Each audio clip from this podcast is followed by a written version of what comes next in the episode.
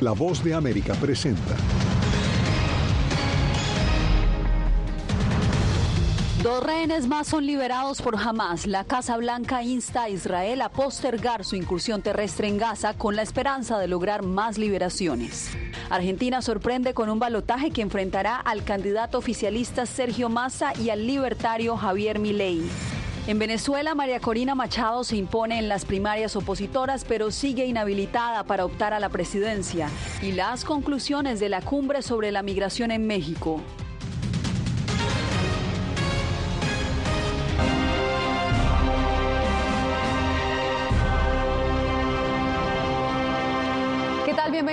Desde Washington comienzan las noticias y nos vamos en directo con Jorge Agobián porque tenemos información preliminar sobre otros dos rehenes liberados por el grupo militante Hamas.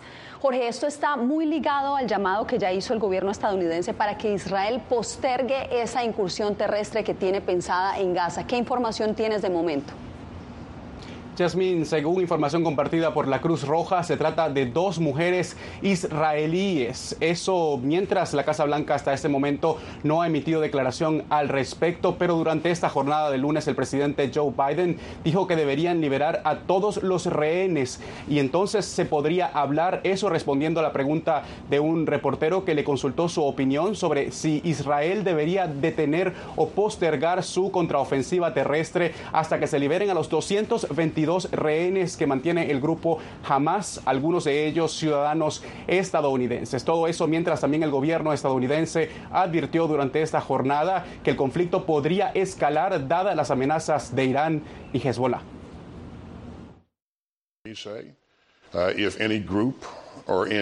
Si algún grupo o país busca ampliar este conflicto y aprovechar esta situación tan desafortunada, nuestro consejo es que no lo haga. Así respondió el secretario de Defensa de Estados Unidos a las advertencias del gobierno iraní y el grupo Hezbollah. Estados Unidos aumentó su presencia militar en Medio Oriente, argumentando las tensiones y los ataques recientes contra bases estadounidenses en Irak y Siria. Mantenemos nuestro derecho a defendernos y no dudaremos en tomar las medidas pertinentes. Un alto funcionario de Hezbollah indicó que el gobierno israelí pagaría un alto precio si profundiza su contraofensiva en Gaza. Y el canciller de Irán también envió el fin de semana una advertencia directa. Me gustaría advertir a Estados Unidos y su representante regional, el falso régimen de Israel, que si no detienen inmediatamente los crímenes contra la humanidad y la limpieza étnica en Gaza, todo será posible en cualquier momento y la región estará fuera de control. Este lunes, reunido con los cancilleres de Turquía, Rusia, Azerbaiyán y Armenia, el líder de la diplomacia iraní insistió en su posición. La Casa Blanca, que ha reiterado su apoyo a Israel, intenta convencer al primer ministro de demorar una contraofensiva mayor contra Hamas, hasta que se asegure la liberación de más rehenes y la ayuda humanitaria termine de ser distribuida en Gaza. Pero hasta ahora nada ha impedido más ataques israelíes. La Casa Blanca asegura que no está en posición de dar órdenes a Israel. No ha habido conversación con nuestros homólogos israelíes y las hemos tenido en todos los niveles, en la que no hayamos hablado no solo de lo que ellos quieren hacer, sino también de cómo lo quieren hacer.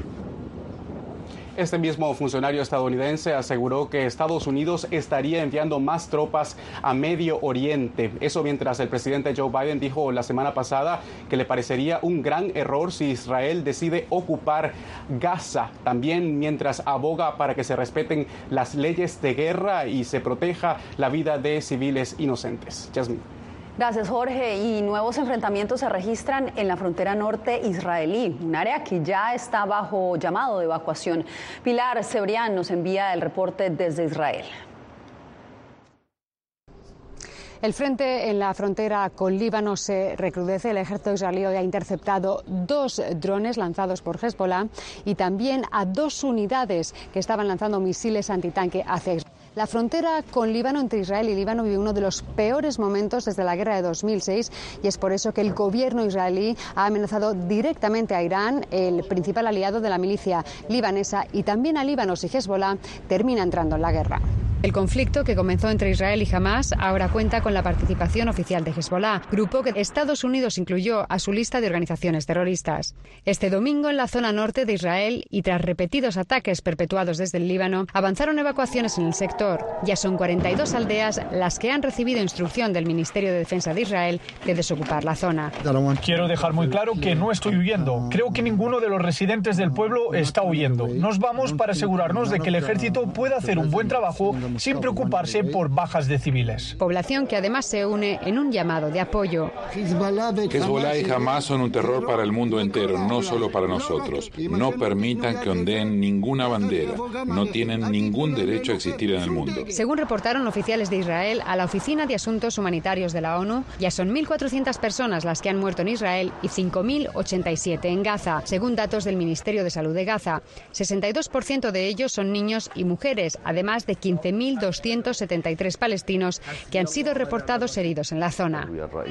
No tenemos los medicamentos necesarios y básicos para salvar vidas. Nos enfrentaremos a una enorme catástrofe, especialmente si se corta la electricidad en estos momentos donde hay 55 bebés. Perderemos a todos los que necesitan electricidad en cinco minutos. En las últimas horas, los ataques aéreos sobre Gaza se han intensificado mientras se prolonga, a solicitud de Estados Unidos, la entrada terrestre de Israel al sector para permitir negociación de liberación de rehenes que se encuentran en poder de Hamas. Según el gobierno israelí, la cifra de rehenes ha aumentado de 199 a 222. La mayoría de familiares de los secuestrados israelíes preferirían que se realizara un intercambio de prisioneros palestinos para que sus seres queridos vuelvan lo antes posible a casa. Es por eso que han realizado distintas protestas contra el gobierno porque creen que no se está haciendo lo suficiente para liberarlos. De momento, Israel no ha establecido negociaciones directas con Hamas para las negociaciones.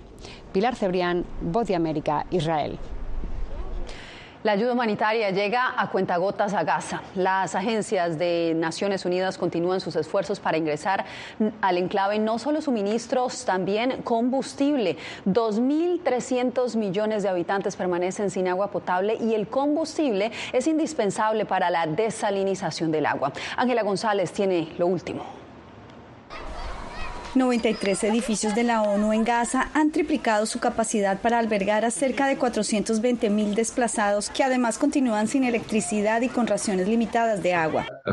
Según las normas internacionales, cada persona debería tener 50 litros de agua para vivir con salud y dignidad y se usarían para beber, lavar, cocinar y todo lo demás. Bueno, en este momento cada persona recibe poco menos de 3 litros de agua, pero eso es lo que está disponible ahora mismo en Gaza. Tenemos esas necesidades y sabemos cómo responder. Simplemente necesitamos que se abra el corredor para que podamos responder adecuadamente. Aproximadamente 125 camiones con suministros vitales aguardan en el lado egipcio para cruzar a Gaza. Un total de 54 camiones lograron entrar cargados principalmente con pescado y frijoles enlatados, harina y pasta, que ya se agotaron durante el fin de semana. Y según el vocero del secretario general, no han podido entrar combustible, vital para la desalinización del agua. Los camiones que cruzan la frontera son una pequeña ventana de esperanza, pero no son suficientes para satisfacer las crecientes necesidades de la población dentro de Gaza. No podemos darnos el lujo de esperar. Necesitamos entregar suministros vitales de forma continua y a una escala mucho mayor. Aunque desde la frontera la ONU sostiene conversaciones para avanzar con la ayuda humanitaria, es un reto de seguridad que el secretario general pueda visitar Gaza, según su vocero. El Consejo de Seguridad se reunirá este miércoles en torno a la situación de Palestina y las diferencias sobre una resolución unánime. Ángela González, Voz de América, Naciones Unidas, Nueva York. En Jerusalén conviven árabes, cristianos, musulmanes, católicos y judíos. El conflicto ha terminado alterando esa convivencia en la ciudad vieja. Celia Mendoza tiene la historia. En medio de los corredores vacíos de la ciudad vieja en Jerusalén, Ibrahim Abu Khalaf, de 68 años, abre las puertas de su negocio más que nada por costumbre. Este comerciante de telas asegura que los turistas desaparecieron tras el ataque de Hamas el 7 de octubre y la respuesta militar israelí que, según el Ministerio de Salud de la Autoridad Palestina, ha dejado un saldo superior a los 5.000 muertos. No estoy para nada de acuerdo con matar civiles, pero Israel se volvió loco porque lo que está pasando con Hamas, eso los volvió locos. Hasta que se tranquilicen los pensamientos, tal vez suceda algo más. Me encuentro en la ciudad vieja. Esta es la vía que lleva al Santo Sepulcro, donde queda la tienda de Ibrahim, quien es palestino. Él asegura que desde hace ya varios días le da miedo venir en transporte público hasta este trabajo. Asustados, los árabes tienen miedo de los judíos. Siempre vengo en el tren, pero uso mi coche en estos días. La postura de este comerciante palestino contrasta con la de este residente judío de Jerusalén, mientras Gaza sigue siendo bombardeada y Naciones Unidas pide un cese al fuego. Las fuerzas de defensa israelí reportan haber atacado 320 objetivos militares durante las últimas 24 horas. No tengo miedo, esto ya ha ocurrido antes, lo que será, será, pero la única manera de obtener la paz es a través de la verdad. Mientras una incursión terrestre a Gaza es cada vez más inminente, la argentina Rosa María Cusamay, quien cursa estudios bíblicos en Jerusalén, no pierde la esperanza. Nos esperemos y deseamos que haya una conciliación y haya paz. Celia Mendoza, Voz de América. Pasamos ahora a Latinoamérica porque tras una larga jornada electoral, los argentinos volverán a las urnas el próximo 19 de noviembre. Gonzalo Báñez Villar desde Buenos Aires nos informa que en Argentina el, el resultado de estas elecciones fueron inesperados.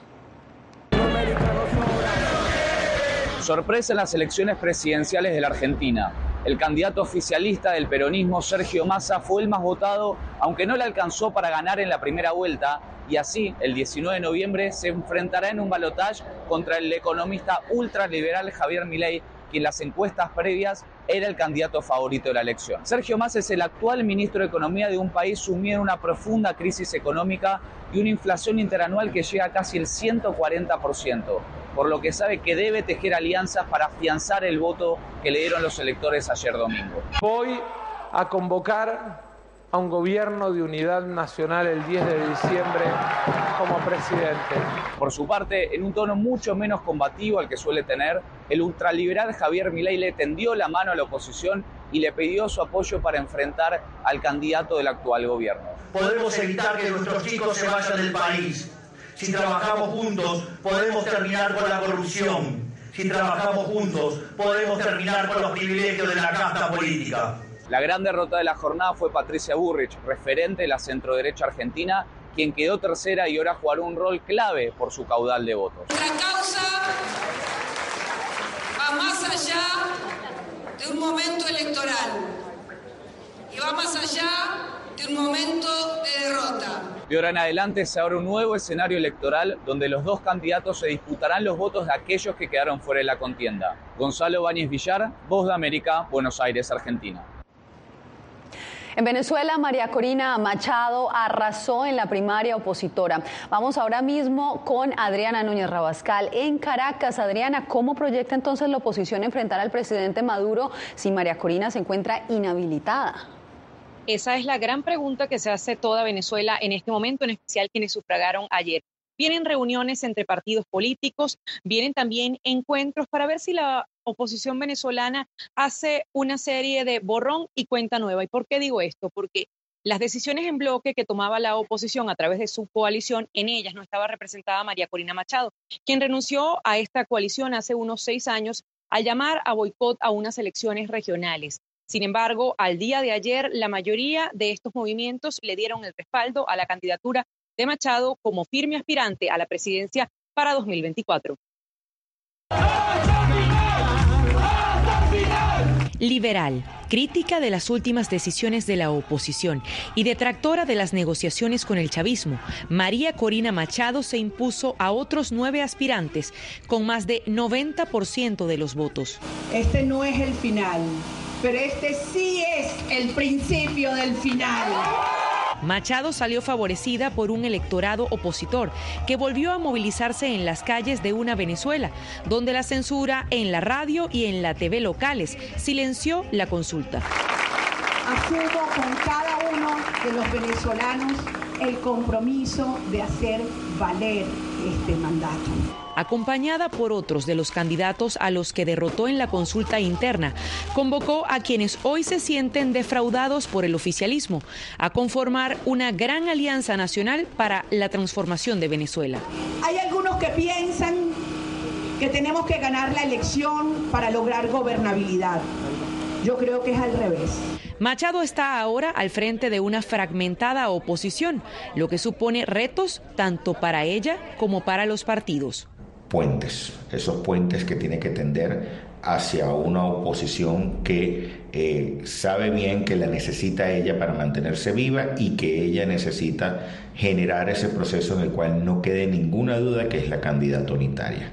La ingeniero de 56 años está inhabilitada por 15 años para ejercer cargos públicos, lo que lleva a preguntarse cuál será la estrategia para lograr que se le permita participar en elecciones. Hace unas horas, la representación oficialista en la voz del diputado chavista Diosdado Cabello decía que la contienda opositora de ayer había sido una farsa y, cita textual, una crónica de un fraude anunciado. Manifestaban que el triunfo de María Corina Machado de igual forma, no le permitiría inscribirse en el Consejo Nacional para competir por la presidencia en el segundo semestre del año 2024 contra el abanderado oficialista, quien aspira nuevamente a la reelección, Nicolás Maduro. Pero hay que decir que las negociaciones que tuvo oposición y gobierno en Barbados podrían destrabar este juego, aunque el oficialismo ha insistido en que este tema de las inhabilitaciones no está en proceso de conversaciones. Adriana Núñez Rabascal, corresponsal de La Voz de América, gracias por este reporte. Cuando volvamos, solicitantes de asilo se enfrentan al frío en las calles de Chicago y el gobierno local emprende una iniciativa que ha generado controversia.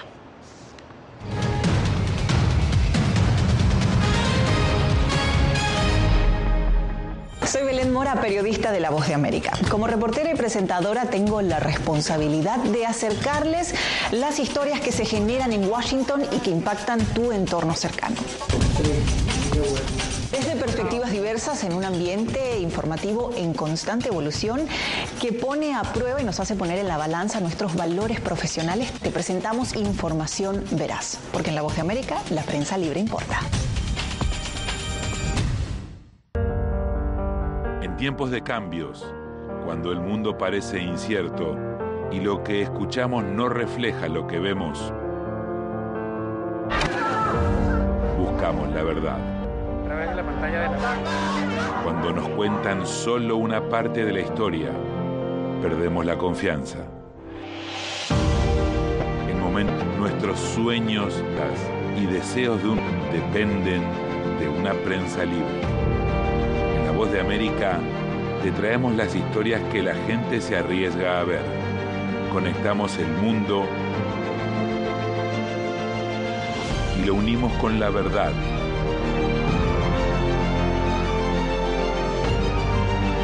En La Voz de América te presentamos el panorama completo.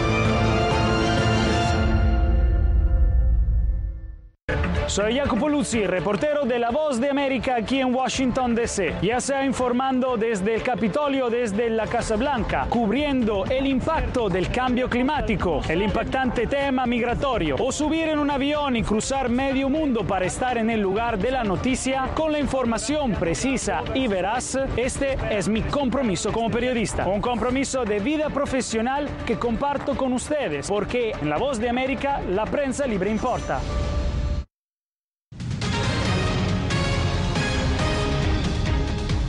En México este domingo terminó el encuentro de Palenque, donde mandatarios latinoamericanos liderados por el presidente Andrés Manuel López Obrador abordaron la crisis migratoria que vive la región. Anareli Palomares nos trae las conclusiones del encuentro. Son originarios de Venezuela, Nicaragua, Honduras, Colombia y Haití. Aseguran que en nada les ayudan reuniones sobre migración como la celebrada en Palenque el domingo. Ese cumple no, no, nos ayuda a nosotros como inmigrantes en nada. Ese lo ayuda a ellos, los gobiernos. En esa reunión no están mostrando nada de ayuda para nosotros los migrantes. Mostraron su enojo quemando piñatas. Que no le quede ni la uña Maduro. estuvieron separados por 462 kilómetros de distancia, pero abordaron el mismo tema, las causas de la migración. También la pobreza, la crisis climática y el bloqueo económico de diversas sociedades. Levántense todas las sanciones de manera permanente, total y completa. Así me comprometo, en menos de un año está revirtiendo todas las causas y toda esta situación. Trece acuerdos comprendieron la declaración de Palenque. Y todos pasan por la necesidad de desincentivar la movilidad actual que se presenta ya con oleadas históricas. Este año la Oficina de Aduanas y Protección Fronteriza ha detenido a 2.4 millones de migrantes, un 440% más que en 2020. Anareli Palomares, Voz de América, México. En Chicago empezó la construcción de campamentos para resguardar a migrantes del frío extremo. Enrique García Fuentes nos detalla por qué la iniciativa es controversial.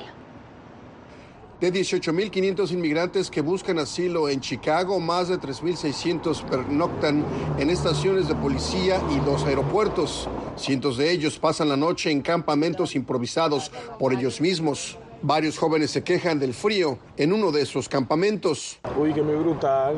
O sea, lo que están haciendo con nosotros no debería de ser, ¿me entiendes? Porque supuestamente dice que no van a sacar y sacan a la familia y los solteros me dejan aquí. Me vine para acá, para Chicago. Otros temblando preparaban su desayuno. No sabemos nada y todavía no se ha acercado un funcionario para acá, las autoridades. No se han acercado ni siquiera a hacer una reunión, a hablar con los inmigrantes, que estamos en situación de calle, como pueden ver. También acampan mujeres embarazadas. Es feo vivir así, pues. Además que uno pasa frío, hambre. Algunos líderes comunitarios dicen que se debe ayudar a los recién llegados porque todos somos inmigrantes. Nuestra organización ha estado ayudando a estos refugiados desde que llegaron. Uh, lo hacemos humanitariamente para ayudar a nuestra gente, a nuestros hermanos latinos, pero no tenemos ninguna obligación legal el alcalde Brandon Johnson ha dicho que su gobierno se prepara para reubicar a estas personas, especialmente ahora que están cayendo las temperaturas. Y terrenos como este ya están siendo acondicionados para la instalación de campamentos con calefacción. El problema es que residentes no quieren que esos albergues temporales se instalen en sus vecindarios. No queremos esto aquí, no queremos más crimen, no queremos que caigan los valores de las propiedades. Hay muchas cosas negativas que vienen con esto. El gobierno de Chicago ya firmó un contrato inicial para la construcción de estos campamentos por 30 millones de dólares. Por otra parte, los autobuses con inmigrantes en busca de asilo siguen llegando diariamente a la ciudad de los vientos. En algunas ocasiones se registran hasta decenas de autobuses al día. Enrique García Fuentes, Voz de América, Chicago. El senador estadounidense Bob Menéndez se declaró inocente este lunes de una nueva imputación que lo señala de conspirar para actuar como agente extranjero del gobierno egipcio. Recordemos que el 12 de octubre los fiscales federales acusaron al demócrata, hasta hace poco presidente del Comité de Relaciones Exteriores del Senado, de tomar medidas en nombre de funcionarios en nombre de funcionarios militares y de inteligencia egipcios. Menéndez, que aspira a la reelección el próximo año, ha negado haber actuado mal y ha prometido no dimitir. Hacemos una breve pausa y regresamos en solo minutos.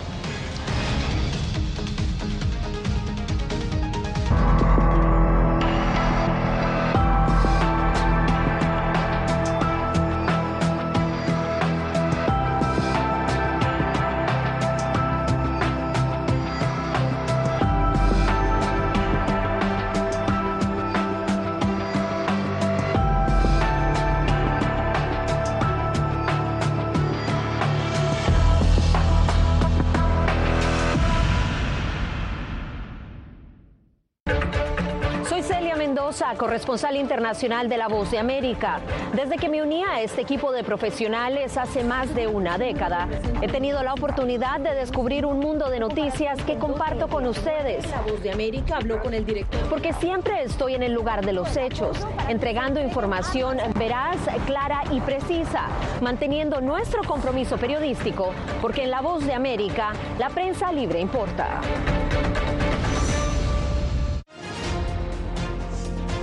Actualidad. Que la inteligencia artificial va a estar presente en nuestro día a día. Intentan sacarse de encima a trabajadores. Análisis. El cambio climático está teniendo muchísimos impactos. Que afecta siempre a los más vulnerables. La región necesita ayuda. Debate. Proteger a las escuelas con armamentos. Es una total eh, ridícula, es algo inverosímil. Con la información más allá de los titulares. Todas las semanas por La Voz de América. Desde Washington, le saluda Gonzalo Abarca. Hola, soy Oscar Ortiz Barahona, corresponsal La Voz de América. Ser La Voz de América desde Honduras me permite conectarme con todos ustedes, nuestras audiencias en todos los países del continente, ofreciendo información veraz sobre los temas que más te impactan. Honduras y los Estados Unidos han ejercido labores humanitarias de 40 viviendas. Desde perspectivas humanas y con base en hechos, te informamos para que seas tú quien formes tu propia opinión, porque La Voz de América, la prensa libre, importa.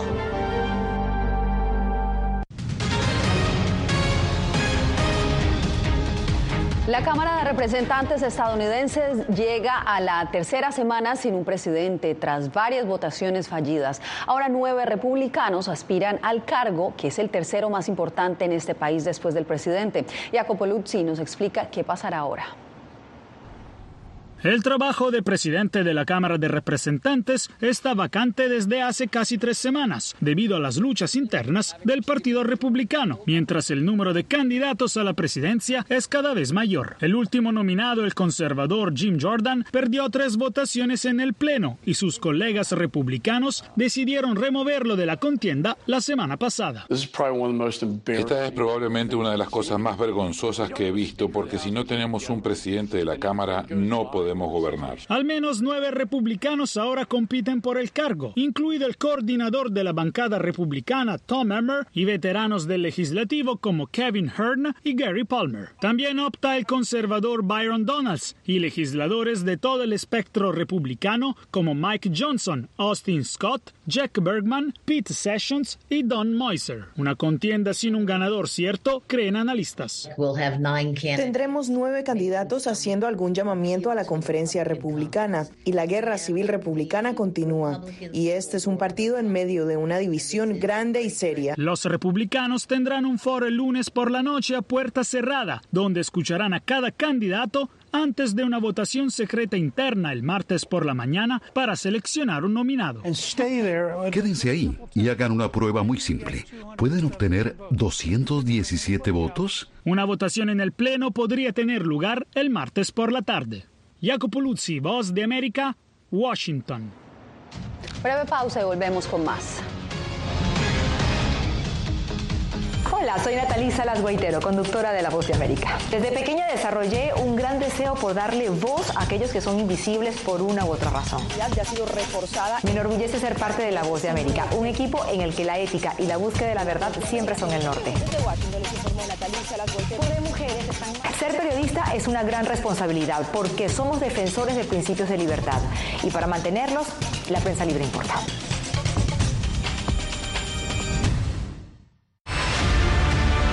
No concibo una democracia sin, sin periodistas. El libreto manda a un conflicto constante con la prensa independiente, con los medios de comunicación. Periodismo, la prensa libre importa, una coproducción de La Voz de América con nuestras afiliadas en la región. Se ejerció esta profesión con mucho eh, miedo. ¿Cuántos periodistas van muertos ya? Por decir la verdad. Disponible en vozdeamerica.com. Soy Fabiola Chambi, corresponsal de La Voz de América en Bolivia. Retratar la complejidad de mi país para una audiencia internacional le ha dado una nueva perspectiva a mi labor como periodista. Desde esa mirada descubro en el día a día que el trabajo que realizo en La Voz de América me ha permitido dar vida a los valores del periodismo profesional. Aquel que les informa a ustedes, nuestras audiencias, con balance, precisión y profundidad. Porque en La Voz de América, la prensa libre importa.